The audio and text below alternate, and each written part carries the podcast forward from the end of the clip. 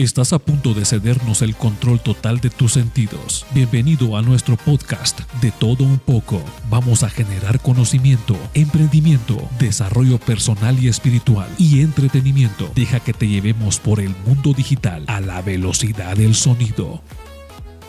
Comenzamos.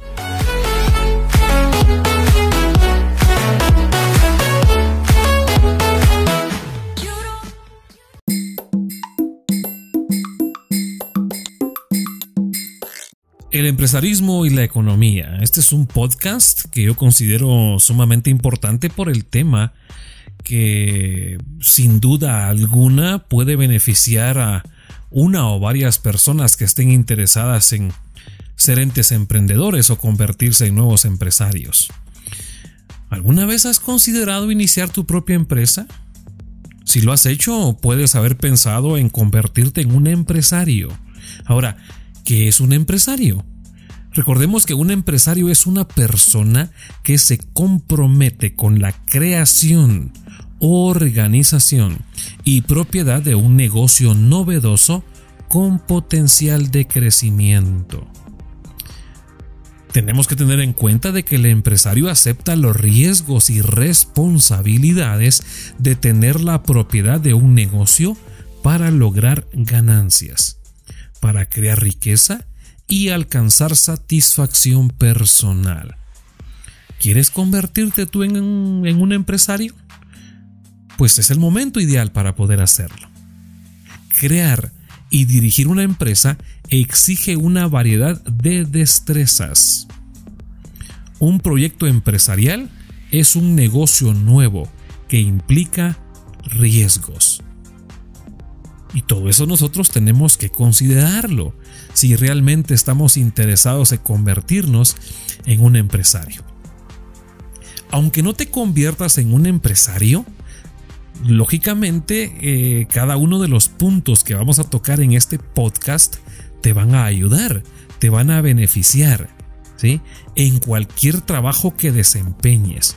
Y además te harán un consumidor más informado. El empresarismo es el proceso de reconocer o crear una oportunidad. A eso le vamos a, definir como empresarismo, a ese proceso de reconocer o crear una oportunidad, probarla en el mercado y reunir los recursos necesarios para convertirla en una empresa. esa oportunidad que yo encontré, esa oportunidad que yo pude reconocer, y que provee dentro de un mercado y que reunió los recursos necesarios, pues a esa oportunidad la voy a convertir en una empresa. Tener una actitud empresarial significa actuar como un empresario o tener una mentalidad empresarial, una manera de pensar. Quizás conozcas a un empresario, Casi en uno de cada tres hogares alguien está vinculado con un nuevo proyecto empresarial o una nueva pequeña empresa. Pues tenemos que entender que con frecuencia un negocio familiar podemos eh, visualizar a nuestros vecinos o nuestras familias, que al final de cuentas muchos familiares nuestros están inmiscuidos en negocios familiares quizás muy pequeños, pero que poco a poco, paso a paso, van a ir siendo empresas mucho más grandes y de éxito. Más del 90% de todos los negocios son pequeñas empresas con menos de 100 empleados y el 62% de ellas son negocios en el hogar. ¿Cuál es el empresarismo actual? Hoy en día, poseer y dirigir una empresa es muy diferente de lo que fue en el pasado. El mercado global y la Internet han traído nuevos recursos, nuevas oportunidades y nuevos mercados, competidores e ideas. Las computadoras, los teléfonos celulares y otra clase de tecnología de información habilitan a las personas para comunicarse al instante, colaborar a distancia y mantener los requisitos de manera más eficiente. Mm, como resultado, ahora los clientes exigen que las transacciones comerciales y la comunicación se haga rápidamente. Ellos esperan que salgan productos novedosos con frecuencia Por lo tanto, las empresas sienten la presión de ofrecer un mejor servicio y tener más opciones disponibles. Para entender cómo los empresarios y los clientes interactúan en la economía, debes comenzar con la economía y los sistemas económicos. Recordemos que la economía es el estudio de cómo las personas eligen distribuir recursos escasos para satisfacer sus deseos ilimitados. Por supuesto que tenemos que entender que la economía tiene una profunda influencia sobre el empresarismo. Eso eh, eh, es una palabra clave, un punto clave. Cuando hablamos de la economía, juega un papel importante. ¿sí? Esa influencia que ejerce la economía en el empresarismo, tú tienes que saber manejarla. Si sabes manejar esa influencia de manera positiva, tú vas a llegar a ser un empresario de éxito. Recordemos que un sistema económico incluye un conjunto de leyes, instituciones y actividades que guían la toma de decisiones económicas. Todos los sistemas económicos tratan de responder a estas cuatro preguntas fundamentales. Escúchalas bien. Escucha bien esto. Todos los sistemas económicos tratan de responder a estas cuatro preguntas fundamentales. La número uno cuáles bienes y servicios deberán producirse. Número 2. ¿Qué cantidad de bienes y servicios deberán producirse?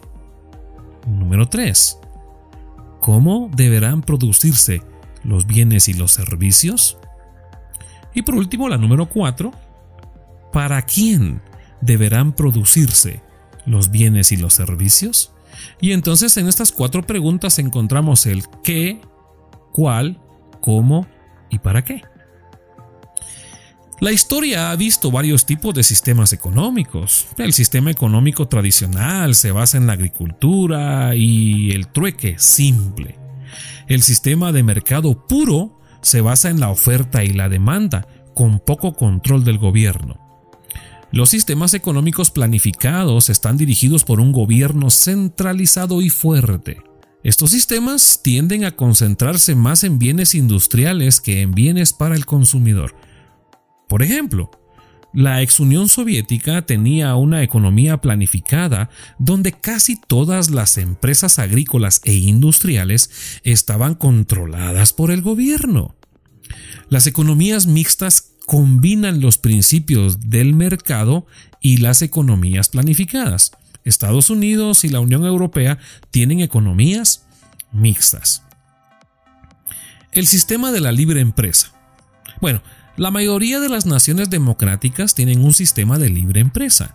En un sistema de libre empresa, las personas tienen un derecho importante a tomar elecciones económicas. Ahora, como las personas tienen ese derecho, ellos pueden elegir qué productos comprar. Ellos pueden elegir ser dueñas de una propiedad privada, pueden elegir entre iniciar un negocio o competir con otros negocios. El sistema de libre empresa también se llama capitalismo o economía de mercado. Es vital para que el empresarismo exista. El motivo de las ganancias. Lograr ganancias es un incentivo primario de la libre empresa. ¿Sí? Lograr ganancias. Incentivo primario de la libre empresa. La ganancia, pues yo la voy a entender o conceptualizar como el dinero que queda después de que se han hecho eh, o que se han descontado, mejor dicho, de los ingresos todos los gastos de dirigir una empresa. Esa es la ganancia el dinero que nos queda después de que se han descontado los ingresos. ¿Sí? Todos los gastos de dirigir una empresa. Es una manera de medir el éxito en un sistema de libre empresa. Sin embargo, en el sistema de libre empresa también hay un riesgo de fracaso. Ese riesgo de fracaso cumple una función positiva en este sistema debido a que estimula la fabricación de productos de calidad que satisfagan verdaderamente las necesidades de los consumidores. Los empresarios también enfrentan riesgos de mercado. Por ejemplo, la falta de demanda, cambios en las necesidades del cliente, riesgos de producto, pérdida de interés del cliente, problemas de garantía y riesgos financieros, falta de financiamiento o aumento de los costos. Pero también la competencia cumple un papel importante. Recordemos que la competencia entre las empresas es una de las características básicas de un sistema de libre empresa. La competencia es buena para los consumidores porque les ofrece alternativas, obliga a las compañías a mejorar la calidad y volverse más eficientes. Y lleva por supuesto a un superávit, el cual reduce los precios. Debemos tomar en cuenta que las empresas compiten con base en factores de precios y sin duda alguna esto es lo que va a permitir que en muchos casos el consumidor prefiera uno o quizás otro producto o servicio. En una industria madura como la electrónica, por ejemplo, el precio usualmente es un factor, porque hay muchos competidores que ofrecen los mismos bienes y servicios. La única diferencia es el precio. Una empresa establecida en general puede ofrecer precios más bajos que una compañía nueva, porque se beneficia de costos más bajos. Los costos más bajos surgen de producir volúmenes mayores y de tener una fuerza laboral más experimentada. En contraste, una empresa pequeña que está configurando su primera línea de producción incurre en gastos mucho más altos. No obstante, en industrias más jóvenes, el precio no es un factor tan fuerte. Otros factores como calidad, servicios y reputación se convierten en factores mucho más importantes.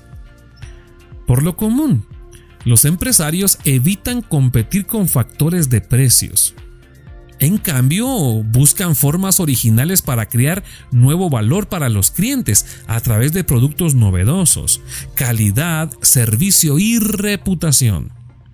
De esa manera, pueden diferenciarse mejor de la competencia.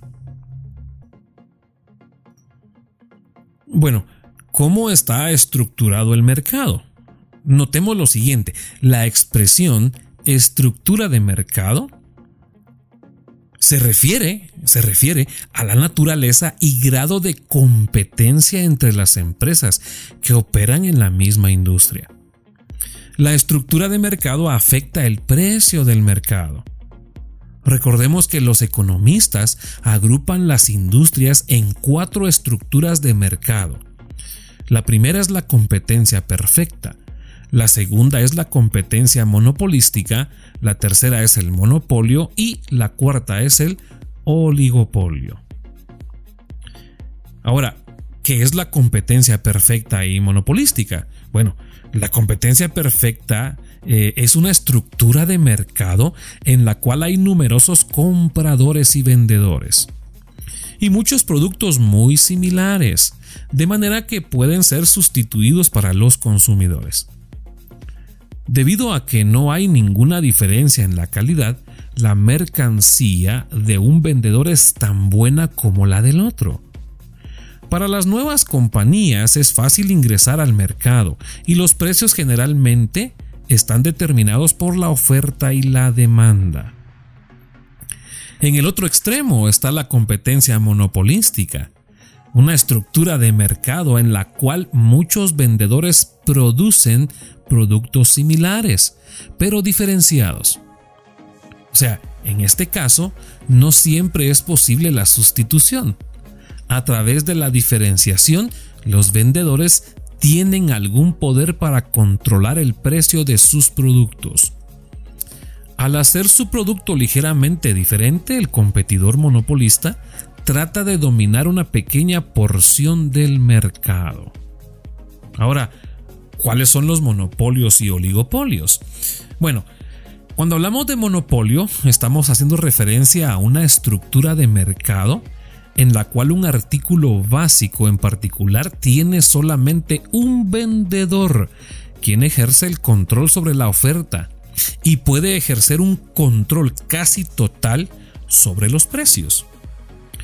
Los monopolios eh, se desestimulan en las economías de mercado libre. Sin embargo, en ocasiones los monopolios favorecen al público. Por ejemplo, el gobierno otorga un monopolio temporal a los inventores en forma de patentes y derechos de autor para estimular la innovación. Un oligopolio. Un oligopolio. Vamos a tocar ahora el término oligopolio. ¿Qué es oligopolio? Bueno, esta es una estructura de mercado en la cual hay solo unas pocas empresas en competencia. Por ejemplo, varias compañías grandes han dominado la industria automotriz durante décadas. Pueden vender los automóviles a un precio más bajo que los fabricantes pequeños, de manera que tienen alguna influencia sobre el precio. Bajo las leyes antimonopolio, la mayoría de formas de monopolios y algunas formas de oligopolios son catalogadas como ilegales. Algunos conceptos que nosotros tendríamos que manejar para poder entender realmente este mundo eh, eh, eh, empresarial, este momento de emprendedurismo, este momento de empresarismo. ¿Qué, qué conceptos básicos nosotros podríamos tocar? Para entender el papel del empresario en la economía, debes conocer algo de economía básica ya puedes estar familiarizado con muchos conceptos económicos quizás por tu función diaria como consumidor, pero hay algunos conceptos que tú tienes que aprender a dominar, a manejar y a entender. Por ejemplo, los bienes y servicios. Debemos entender que los bienes y servicios son los productos que nuestro sistema económico produce para satisfacer los deseos y necesidades de los consumidores. Los bienes son productos tangibles o físicos. Los servicios son productos intangibles o mm, productos no físicos. Una necesidad, el término necesidad es un requisito básico para la supervivencia. Hablemos por ejemplo del alimento, agua y abrigo. Son ejemplos de necesidades básicas. Por otro lado, un deseo es algo que no es indispensable para la supervivencia pero que te agradaría tener. Piensa en un nuevo teléfono celular, aunque quieras tener el nuevo aparato, no lo necesitas para sobrevivir. Por consiguiente, se considera un deseo y no una necesidad. El siguiente concepto económico básico, después de bienes y servicios, encontramos factores de producción.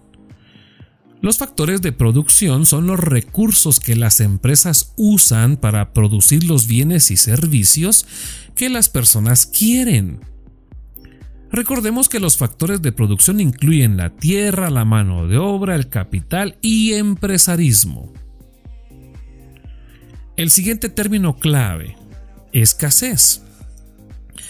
La escasez se presenta cuando la demanda excede la oferta.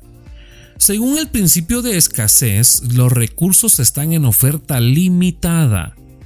Por consiguiente, tener una cosa puede significar que tienes que renunciar a otra. El propietario de, una, de un restaurante puede prescindir de una decoración costosa para tener más dinero para invertir en el equipo de cocina, por ejemplo. El siguiente concepto, la teoría de la oferta y la demanda. En un sistema de libre empresa, el precio de un producto se determina en el mercado. Los vendedores quieren vender al precio más alto posible, por supuesto, quieren ganar más. Y los compradores quieren comprar al precio más bajo, quieren gastar menos. Los clientes deciden lo que están dispuestos a pagar por un producto o servicio. Bueno, para entender cómo se determinan los precios se debe de considerar a la vez la demanda y la oferta. La oferta y la demanda interactúan para determinar el precio que los clientes están dispuestos a pagar por el número de productos que los productores están dispuestos a fabricar. Estos son los conceptos básicos de la teoría de la oferta y la demanda. Si hay algo con gran demanda pero poca oferta, los precios aumentarán. El aumento en el precio disminuirá la demanda y ampliará la oferta. Si hay algo con oferta suficiente pero escasez en la demanda, los precios disminuirán. el descenso en el precio aumentará la demanda y contraerá la oferta. Siguiente eh, eh, concepto básico de oferta y demanda. Los precios tienden a estabilizarse en el nivel donde la demanda es igual a la oferta. Ahora, hablamos de demanda. En realidad, ¿qué es este término de demanda? Y vamos a entender que la demanda simple y sencillamente es la cantidad de bienes o servicios que los consumidores están dispuestos a adquirir y están en la capacidad de comprar. De acuerdo con la ley de la demanda, cuando el precio aumenta, la cantidad demandada baja. Los precios del mercado racionan los bienes y servicios entre quienes están dispuestos a pagar por ellos. Ahora bien, eh, el, grado en que la demanda de un producto se afecta por su precio eh, es la elasticidad de la demanda. Los productos tienen demanda elástica o demanda inelástica. Por supuesto, tienden a, estirarse o a encogerse si usted quiere verlo desde ese punto de vista. La demanda elástica, cuando estos se estiran, se refiere a situaciones en las cuales un cambio en el precio crea un cambio en la demanda. Por ejemplo, la demanda de mantequilla tiende a ser elástica porque existen sustitutos con precio más bajo. Ahora, si vemos lo contrario, la demanda inelástica se refiere a situaciones en las cuales un cambio en el precio tiene muy poco efecto sobre la demanda de los productos. No hay un sustituto aceptable para la leche, de manera que la demanda de leche tiende a ser inelástica. En general, la demanda tiende a ser inelástica en estas circunstancias. Número uno, no hay sustitutos aceptables disponibles y los clientes necesitan el producto. Número 2. El cambio en el precio es pequeño en relación con los ingresos del comprador, de manera que si los clientes quieren el producto, lo comprarán. Número 3. El producto es una necesidad. Los clientes lo necesitan. Incluso cuando el precio de un producto es bajo, las personas no lo comprarán indefinidamente. Por ejemplo, no comprarán más de lo que pueden usar razonablemente. Este efecto se conoce como la ley de la ganancia marginal decreciente. El consumidor no comprará más de lo que puede usar razonablemente. La ley de la ganancia marginal decreciente. La ley de la ganancia marginal decreciente establece que el precio por sí solo no determina la demanda. El precio por sí solo no determina la demanda. Otros factores, ingresos, gusto y la cantidad de producto que ya se posee, también desempeñan un papel sumamente importante. Bueno, pues ya hablamos de demanda, ya hablamos de una de las dos partes, ahora hablemos de oferta. Veamos qué es oferta. Decimos, decimos de una manera muy acertada que eh, la oferta es la cantidad de un bien o servicio que los productores están dispuestos a suministrar. A esto le llamamos oferta, cantidad de un bien o servicio que los productores están dispuestos a suministrar. Los productores están más dispuestos a suministrar productos en mayores cantidades cuando los precios son altos. Así, los precios de mercado incentivan la producción de bien y servicio. Los productores están menos dispuestos a proceder de ese modo cuando los precios son bajos. La oferta y la demanda son dinámicas en el mercado es decir, están desplazándose continuamente. Este cambio crea superávits, o sea, más suministros de los necesarios. Cuando hablamos de, de, superávit, hablamos de eso, más de lo que necesitamos, un superávit. Pero también está el déficit. Cuando hablamos del déficit es todo lo contrario, menos suministros de los necesitados. Y entonces aquí se pierde ese equilibrio. Y ese equilibrio es el que nosotros tenemos que saber o aprender a manejar. El equilibrio, recordemos que es el punto en el cual los consumidores compran la totalidad de un producto que se ofrece. En el punto de equilibrio no hay superávit ni déficit. Estamos exactamente equilibrados. Estamos exactamente en la mitad. Y ese equilibrio es el que nosotros tenemos que buscar. Ese equilibrio es el que nosotros tendríamos que lograr. Y lograrlo para que nosotros de una o de otra forma podamos conseguir lo que realmente necesitamos y, permanecer eh, eh, logrando o permanecer en ese, en ese espacio, en ese momento de equilibrio, en esa parte medular. Para que las empresas respondan ante la demanda del consumidor, deben saber al respecto. La información sobre oferta y demanda influye en las actividades empresariales. Esto no es un secreto. Para que los consumidores compren, deben saber que está disponible. ¿Cómo aprenden las empresas qué quieren los consumidores? ¿Cómo descubren los consumidores qué tienen las empresas para ofrecer? Bueno, la respuesta en ambos casos es la misma, la investigación de mercado. Esto es, es, impresionante. Ese término de investigación de mercado es algo que a nosotros nos da una perspectiva más clara de lo que queremos o deseamos. Las gráficas de oferta y demanda pueden ser un poco engañosas, eso hay que recordarlo. Parecen surgir, eh, eh, eh, parecen sugerir perdón, que donde existe demanda, eh, sin duda alguna, surge la oferta. Pero en realidad no es tan simple, ¿verdad? Esto nosotros tenemos que aprender a identificarlo. Existen algunos ciclos económicos.